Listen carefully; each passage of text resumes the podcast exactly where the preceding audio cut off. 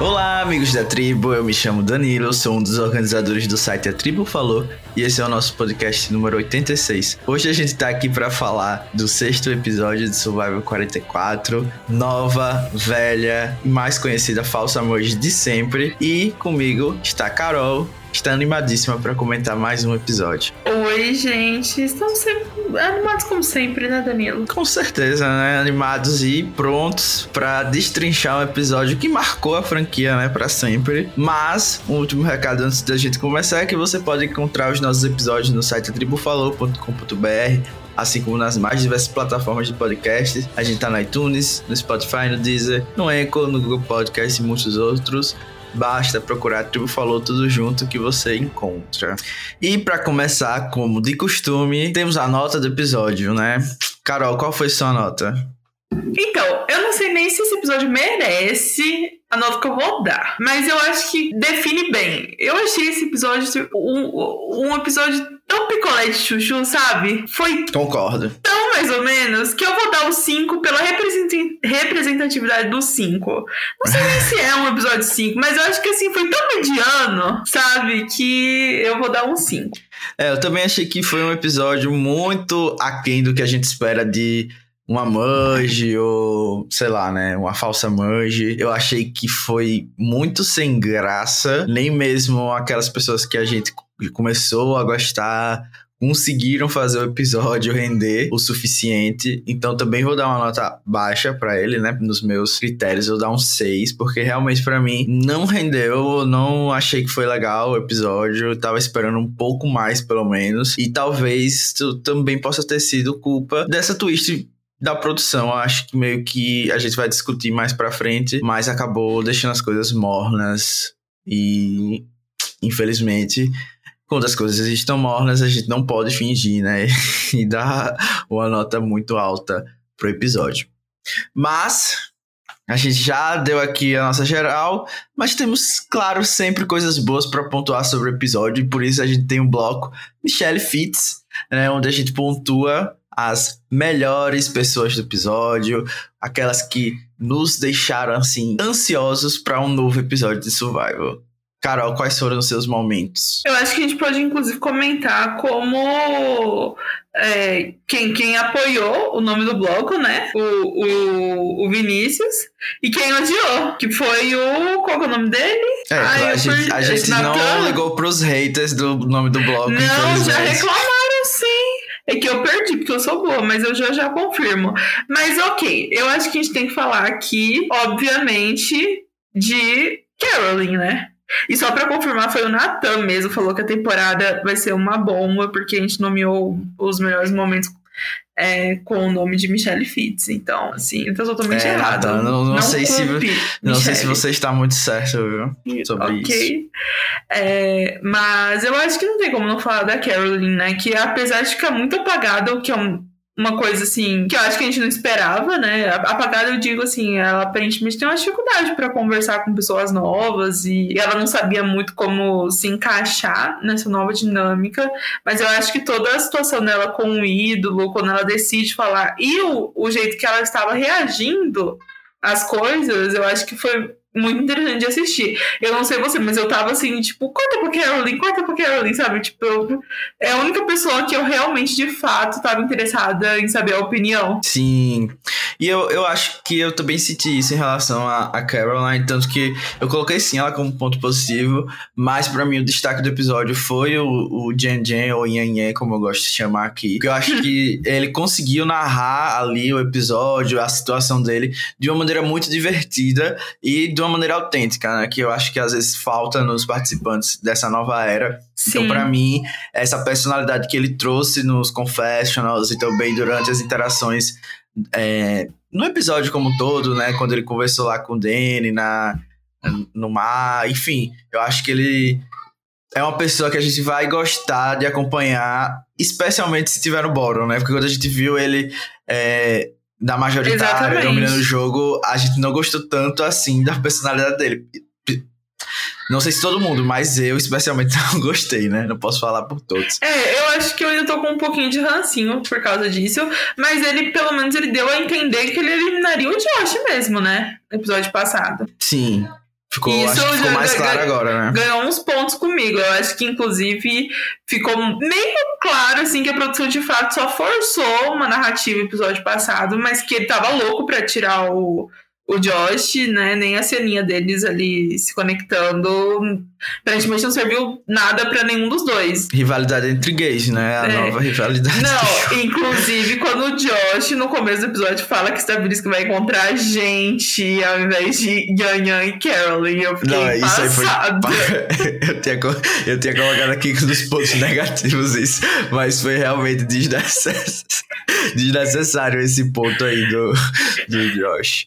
Mas mas enfim, né? A lenda também entregou nessa rivalidadezinha deles. Eu acho que é sempre legal quando a gente tem pessoas não, não fingindo, assim, para os likes ou para não ser, tomar hate no Instagram e no Facebook. Então, pelo menos nesse ponto, eles estão de parabéns, digamos assim, né? Uhum.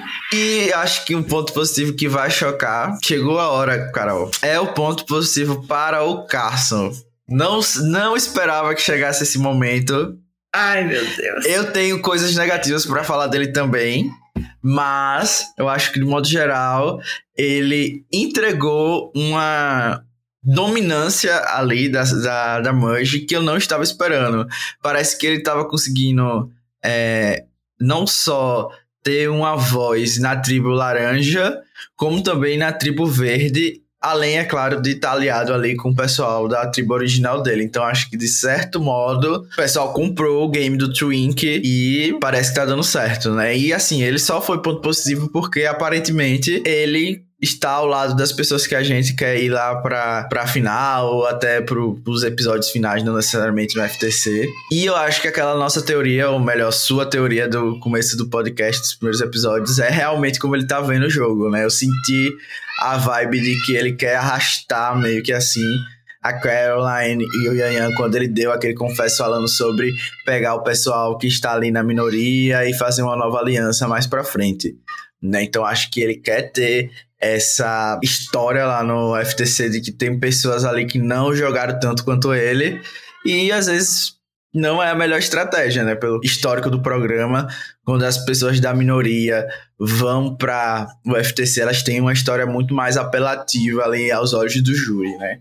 Então talvez isso não seja bom. O meu ponto negativo, que eu acho que talvez a gente fale mais para frente, é mais relacionado ao fato dele ter quase que colocado o Yan Yan pra sair, né? Uhum. Se o Josh realmente tivesse lá o ídolo ou coisa do tipo, ele acabou ali fazendo um caos que foi divertido no episódio, mas que poderia é, ter prejudicado o próprio jogo dele. Assim, eu acho que em termos de jogo, eu não posso falar que o Carson é ruim. Eu acho que é esse, inclusive, um dos pontos para mim é que ele chegou num patamar tipo o Jazz temporada passada, em que as pessoas estão falando o que elas vão fazer no Tribal, mas eu fico assim esperando, tá, mas enquanto o Carson não falar o que ele vai fazer, eu sei que esses planos aí não são o que vão acontecer, sabe? Sim. É, a, a, produção meio que já deixou claro que, como ele. Não sei se ele de fato tem um controle ou se ele é só o queridinho da edição, mas assim, enquanto ele não falar o que ele quer, o que os outros estão falando não importa muito. Sim, e ele é o tipo mastermind é, total, né? Então, tipo, quando ele falou que ia trocar, eu até fiquei feliz. Apesar de que, assim, eu não ligava se o Kane saísse, não. Acho que o Josh poderia entregar um pouquinho mais que ele na merge, não sei você. Mas é, realmente o problema foi que colocou esse alvo no, no Jungle. Mas se a gente ainda tá falando de ponto positivo, é, assim, eu achei engraçado e diferente apesar de achar eles muito burros e idiotas, deles continuarem achando que o Josh tem ídolo, né? Tipo assim, ai, como que a Karen vai saber quem tem ídolo ou não? Deu muito essa impressão de que eles desvalorizam o que ela fala, e pra gente que sabe que, inclusive, ela tem um ídolo, é muito doce, né? Sendo que, inclusive, deram a entender que, tipo, no começo, ela jogou ele debaixo do ônibus e falou que o Josh tinha ídolo. E aí todo mundo ficou com essa paranoia, e aí ela falou que na verdade era um ídolo falso, né? Mas assim, eu gostei desse plot, assim, de que todo mundo continuou com medo. Eu gosto de ver eles desvalorizando ela, espero que ela elimine todos eles. É, assim, se realmente isso acontecer, da gente ter o gostinho doce da vingança, né? Tipo, do, da Caroline chegar no FTC e, e poder usar todas essas situações onde ela foi subestimada para contar a história dela do porquê ela merece vencer, eu acho que seria, tipo, muito doce, realmente, como você falou, uma das melhores trajetórias possíveis para a gente acompanhar. É, eu não tenho muita confiança de que isso vai acontecer, infelizmente, mas a gente tá aqui para esperar, né? Faltam aí seis episódios talvez a gente se surpreenda com o que a, a, edição ainda pode dar. Mas você falou do Kenny, eu acho que ele foi um, um ponto positivo para mim nesse episódio. Não por entregar personalidade ou coisas do tipo, mas eu acho que ele conseguiu se safar bem ali do nome dele sendo levantado e ficado ali como segunda opção, caso o Josh usasse um ídolo. Então acho que ele foi um, uma pessoa que conseguiu se posicionar bem numa situação de dificuldade né? E nem sempre as pessoas conseguem fazer isso. Tudo bem que o Ian tava muito queimado, né? Mas eu acho que ele não vai durar muito tempo também, né? Nessa fusão aí, porque o próprio pessoal da tribo dele parece que largou a mão total de protegê-lo. Então acho que isso vai ser uma desculpa fácil aí para os próximos episódios. Principalmente quando eles estão com tanta paranoia assim, né? Que vão precisar sempre pensar em dois planos ou dois nomes. Então vai acabar sendo interessante acompanhar isso. Uhum. Você tem mais algum ponto positivo? Não, você tem. Eu não. Então eu vou fazer uma admissão aqui. Pode chocar um pouco. Não, se você falar Matt Friend aí, casal, eu largo o podcast aqui no meio, viu? Bom, Danilo, então encerre aqui agora não, e não voltamos mais. Não, isso aí é, é realmente chocante. Olha, eu cansei de negar ok? Eu não odeio, eu não odeio o plot. Eu acho assim, nossa, o casal do milênio, Matt super carismático, não. Mas eu não odeio o plot, espero que renda. Não, não. Assim, infelizmente. Infelizmente. Eu acho fofinho, acho fofinho, gente. Fazer o quê? Infelizmente, o Rob Amber da Shopee não será enaltecido por mim aqui nesse podcast. Ah, quem liga pra Rob Amber, gente? Então, pra mim tá ainda pior esses dois aí. Porque, assim, sinceramente, a Fran não me incomoda muito, mas o Matt, pra mim. Isso não tem controle nenhum do jogo. Eu ri com ele tentando conseguir uma maioria lá e acabando. acabou se ferrando. Achei que. Acho que assim, acho que ele se acha um pouquinho assim mais do que ele é. Um pouco e tal. Mas eu não odeio o plot do casal. E é, é, eu acho que a Lauren ficou incomodada, é isso? Na preview, deu a entender? A Lauren é a nossa vilã amarga do a show, né? Vilã também então, é quem um sabe ela vai tentar destruir eles e a gente vai ter foco em outra coisa. É, assim, é. eu prefiro um plot. Pelo menos tem. Eu sinto algum carisminha, sabe? Eu não sei. Depende Bom, de uma admissão. Eu, eu vou jogar, vou jogar aí pra, pra o público decidir. Abrir uma enquete aqui no Spotify quando lançar o episódio. se vocês apoiam ou não esse casal. E aí a gente vai ver qual é a realidade aqui, né? Se eu estou muito enganado, tenho um coração gelado, insensível, ou se a Carol está correta. Bom, vamos para os pontos negativos, então, né? O bloco Nick Wilson. um bloco terrorista do show, né? Coisas ruins que aconteceram ou coisas que desagradaram. E, para mim, nesse, esse, como esse episódio foi morno, até mesmo os pontos negativos não foram assim tão relevantes, né? Sim. Eu acho que o que eu anotei aqui foi principalmente a, o Danny. É, e isso tá mais atrelado à produção do que o Danny em si, né? Quando ele diz lá que é, em conversa com o Yan que ia esperar o que o pessoal que tá imune decidisse fazer para acompanhar, né? Eu acho que isso é reflexo dessa repetição de twists, né?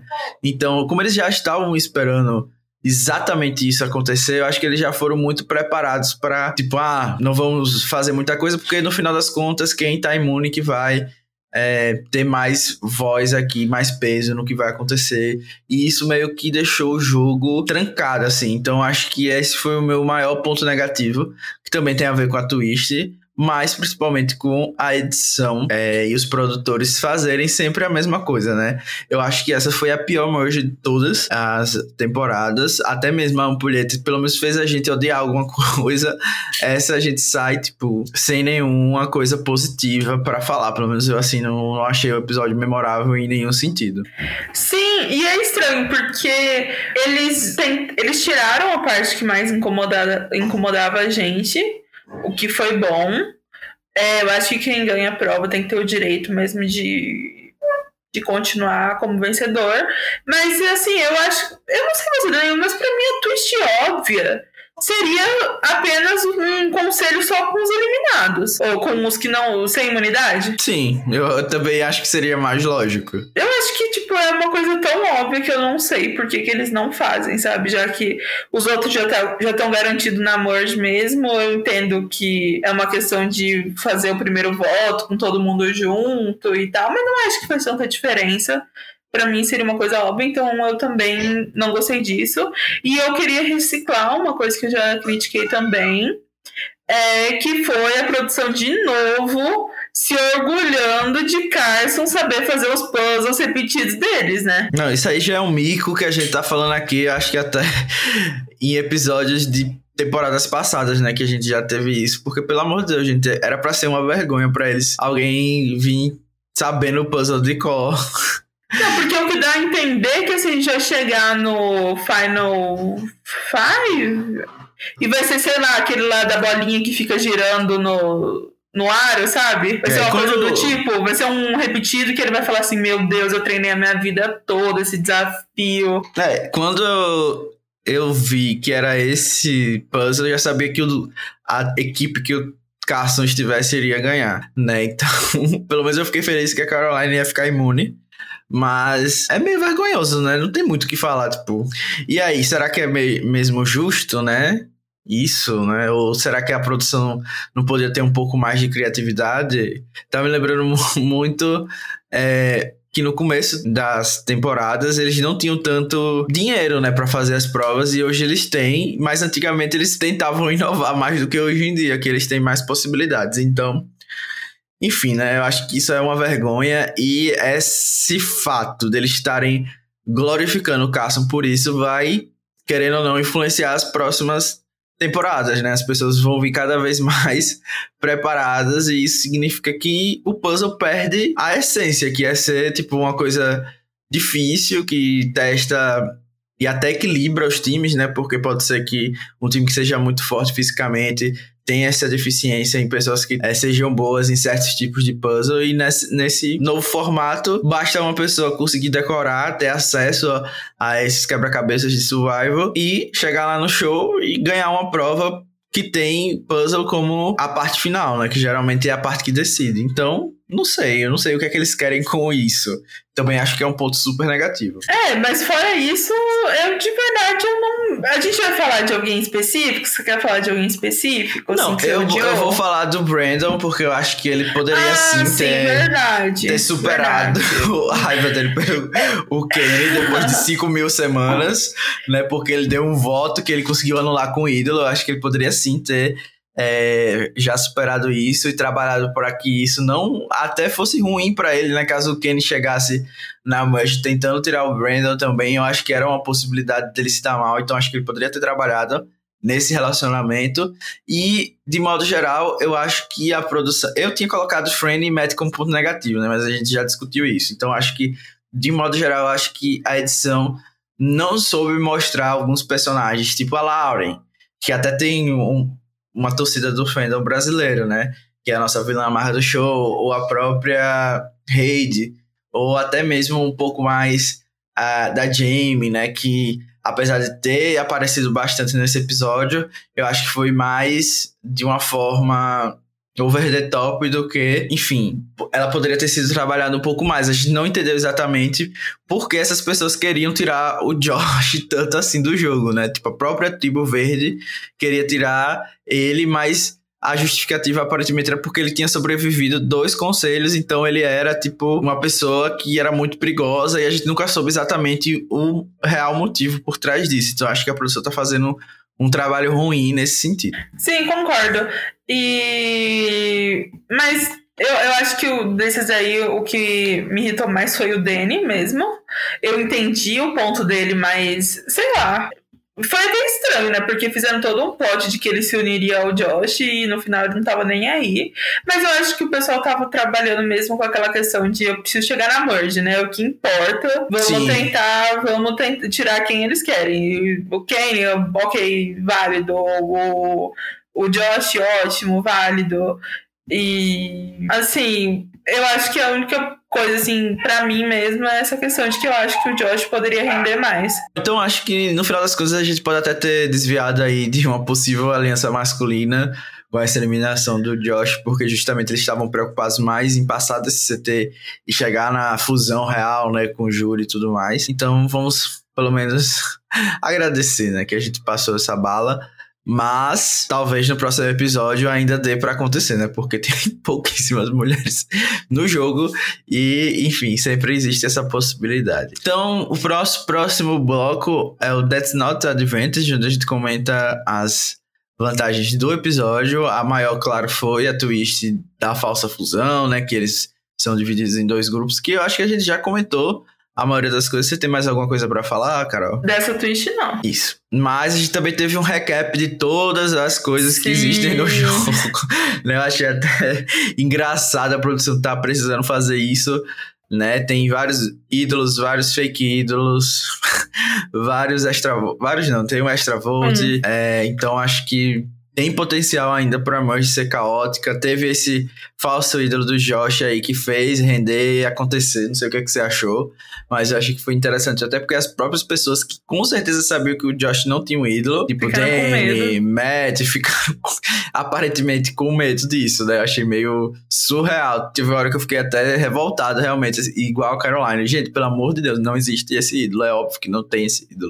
Quem tem o ídolo lá da. É o Danny, né? O que é ele Danny, poderia da vez é o Danny.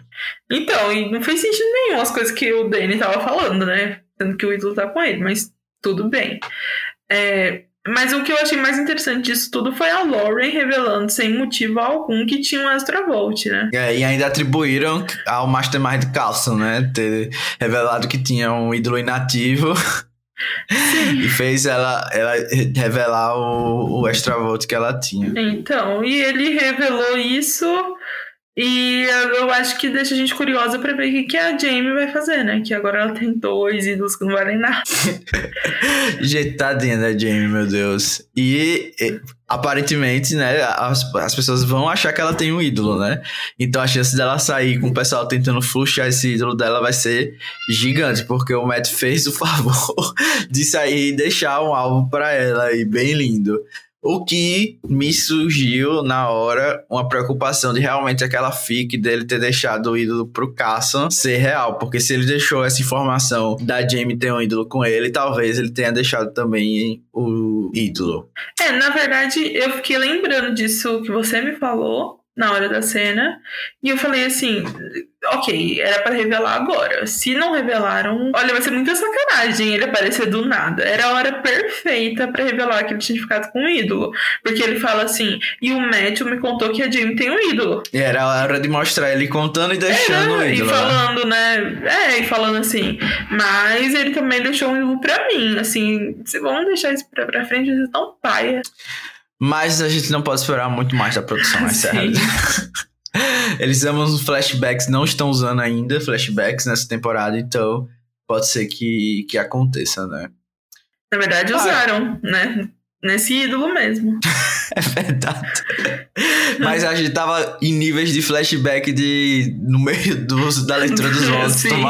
Eu tô mais preocupado com esses flashbacks aí. Bom, eu acho que com isso a gente pode ir pro nosso último bloco, onde temos aquela dúvida de sempre, né? Se a gente pode considerar isso uma merge ou não. Mas eu acho que teoricamente não é uma merge, né? Porque ele não, não teve. Não é, Jeff falou umas 20 vezes. É, mas assim, enfim, né? Já tivemos essa discussão em podcast podcasts passados, de temporadas passadas.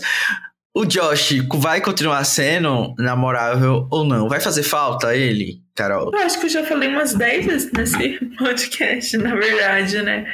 Que eu acho que vai. Não que eu gostasse muito dele, e nem que eu não fico feliz com a possível é, dizimação, não sei, da aliança masculina. porque ficou muito feliz. Mas acho que ele poderia render, até pelo começo, lá ele falando essa questão, assim, de falar que tá feliz em encontrar a gente, assim, ele era meio shade, ele falava que tinha mesmo a rivalidade com o Jang e acho que podia render essa rivalidade, né? Mas em termos de não ter aliança masculina, fico feliz. Uma pena que talvez o Kane seja meio capachinho do Carson, né, também. Então, é, ele ficando é isso negativo também. É, eu também acho que ele vai fazer falta no sentido de que eu preferia muitas outras pessoas sendo eliminadas nessa votação do que o Josh. Eu acho que ele tava numa vibe de levar as coisas pro pessoal que eu acho interessante no jogo. Exato. Eu, eu, não, eu não gosto da, dessa nova era de ah, é, é, tudo é um jogo apenas e nada é pessoal e vamos é, levar tudo na esportiva. Eu prefiro quando as coisas se tornam um pouco pessoais. Eu acho que os melhores momentos do programa em si é quando essas coisas são misturadas, porque eu acho muito difícil em um jogo valendo um milhão, todo mundo tá passando fome, nada ser pessoal e tudo ser levado na esportiva. Então eu acho que o Josh estava nessa vibe, por isso que eu acredito que outras pessoas sendo eliminadas poderia ter sido melhor, é, de uma maneira geral, do que ele saindo. Mas daqui a duas semanas não lembraremos dele, essa é a realidade. E seguiremos a nossa vida normal. E aí, cara, você tem mais alguma coisa para falar desse episódio? Ah, eu acho que não, mas eu só espero que o próximo seja melhor, porque isso foi tão chato, eu nem fiz muita anotação, sabe? É, isso realmente foi um, um, bem ruizinho. É. e infelizmente, nem todos os, os episódios poderão ser carregados por aquela online aparentemente, né? Exatamente. Essa é a realidade. Mas, ruim sem ela, pior sem ela. Então, vamos, então vamos torcer para que ela continue aí Não. até Inclu o fim. Inclusive, postaram um negócio que deu a entender que ela tinha saído, né? Aí eu fiquei um pouco preocupada, e depois eu falei, cara, se ela saísse, eu ia levar o spoiler. Não, sem Porque dúvida. Porque ia ter tanta gente comentando que não ia ser uma coisa assim. Foi uma confusãozinha, assim. Eu falei, cara, tá muito calmo o fandom pra Caroline ter saído. É, ainda mais sem ela poder fazer o júri e todo mundo ia vir abaixo, né? Exatamente. Mas é isso. Então, novamente, agradecer a todos os ouvintes, a vocês que apoiam o podcast, que estão sempre acompanhando, que querem, dão a sua sugestão, curtiram ou não os novos nomes de bloco, enfim, a gente tá é, muito feliz com a participação de todos e é isso. Quer, quer mandar um abraço pra alguém, Carol? Ah, eu queria mandar pro Samuel, que sempre comenta, né? A gente que, acho que a gente nunca tinha mandado. E ele também Sim. falou que sentiu falta quando a gente ficou fora. Lenda, lenda, lenda. Espero que ele ouça esse também, né? Quando a gente Sim. mandou. Eu não queria mandar um beijo pro Lucas, que parou de ouvir, porque parou de ver a temporada. Mas agora ele vai ter que ouvir esse podcast. Exatamente. Eu não queria mandar pra ele, estou deixando claro. Vamos ver se ele escuta isso. Com certeza, quando a Lauren conseguir a, o grande move dela e se tornar a vilã mais amarga do show, ele voltará a acompanhar a temporada. Putz, que tá... as mulheres estarão no poder. Se a gente depender disso, a gente tá muito bem. Uma pessoa que nunca mais vai voltar, né? Bom, é isso, gente. Tchau. Tchau.